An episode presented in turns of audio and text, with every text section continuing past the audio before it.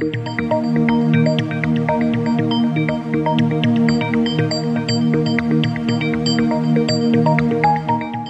horizonte de hoy de Ramón Pérez Maura.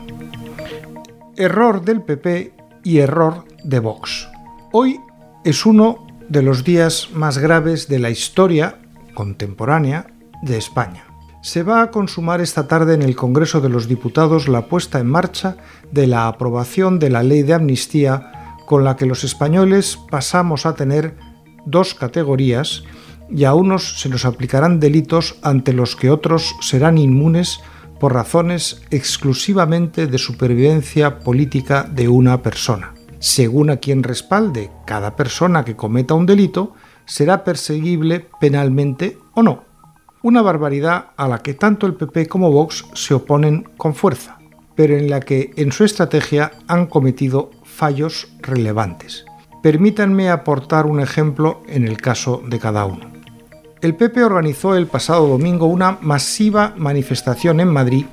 Es la cuarta que convoca la formación en los últimos meses y la primera a la que no decide sumarse nadie, aunque en la plaza había una pancarta de Vox y una bandera del movimiento homosexual.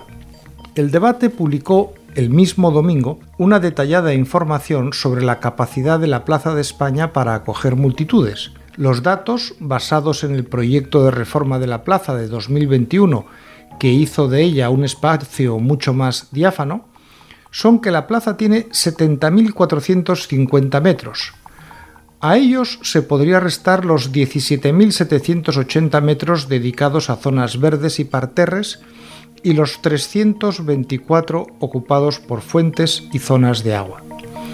Sucede que, como demuestran las fotos de la manifestación, los parterres y las zonas verdes estaban abarrotados de manifestantes que se subieron ahí, donde además había mejor visión.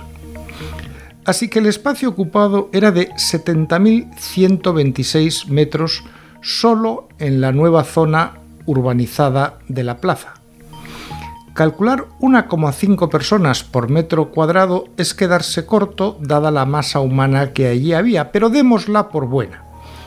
Eso sumaría 105.189 personas. Y al espacio de la plaza habría que sumar los seis carriles de tráfico que separan el espacio de jardines de la Plaza de España del Hotel Río, y además las multitudes acumuladas en la Gran Vía y Princesa un cálculo objetivo de 1,5 personas por los metros cuadrados ocupados te daba una cifra difícilmente cuestionable que rondaba las 120.000 personas. Y va el PP y dice que eran 70.000. Nunca se quedaron más cerca de la cifra que ofrece la sectaria delegación del gobierno, que esta vez fue la de 45.000 personas. Así, les aseguro que no animan a la gente a salir a la calle a protestar, si ni siquiera son capaces de reconocer sus propios méritos. Y luego está lo de Vox. Lo del PP es pura incompetencia de comunicación. Lo de Vox es faltar a la verdad con conocimiento. Están en la campaña de decir que el PP no quiere utilizar su mayoría absoluta en el Senado para frenar la ley de amnistía que se pone en marcha hoy con lo fácil que es emplear a tu grupo parlamentario en el Senado y lo difícil que es reunir a 120.000 personas, o aunque solo fuera a 70.000.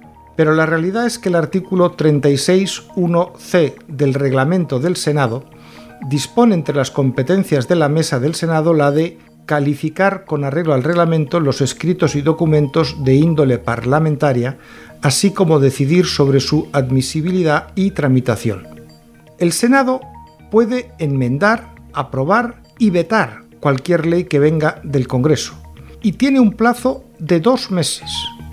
Pero como me confirman dos letrados de las Cortes Generales, no es verdad lo que dice Vox, porque si en el plazo de dos meses el Senado no responde a la ley enviada por el Congreso, la presidenta de las Cortes, Francina Armengol, puede proceder a su publicación en el BOE sin más trámites. Ya sé que me va a caer la del pulpo de mis muchos lectores boxistas por decir esto. A ver si me cae algún tortazo también de los lectores del PP.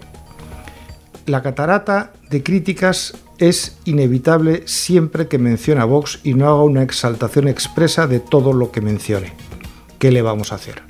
Hoy tampoco porque lo que es absurdo es decir que un partido que reúne la multitud del pasado domingo contra la ley de amnistía 48 horas antes de su aprobación, en realidad la apoya de tapadillo en el Senado con una interpretación bastarda del reglamento de esa Cámara.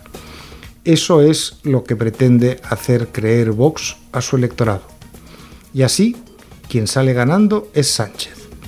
Brillante estrategia.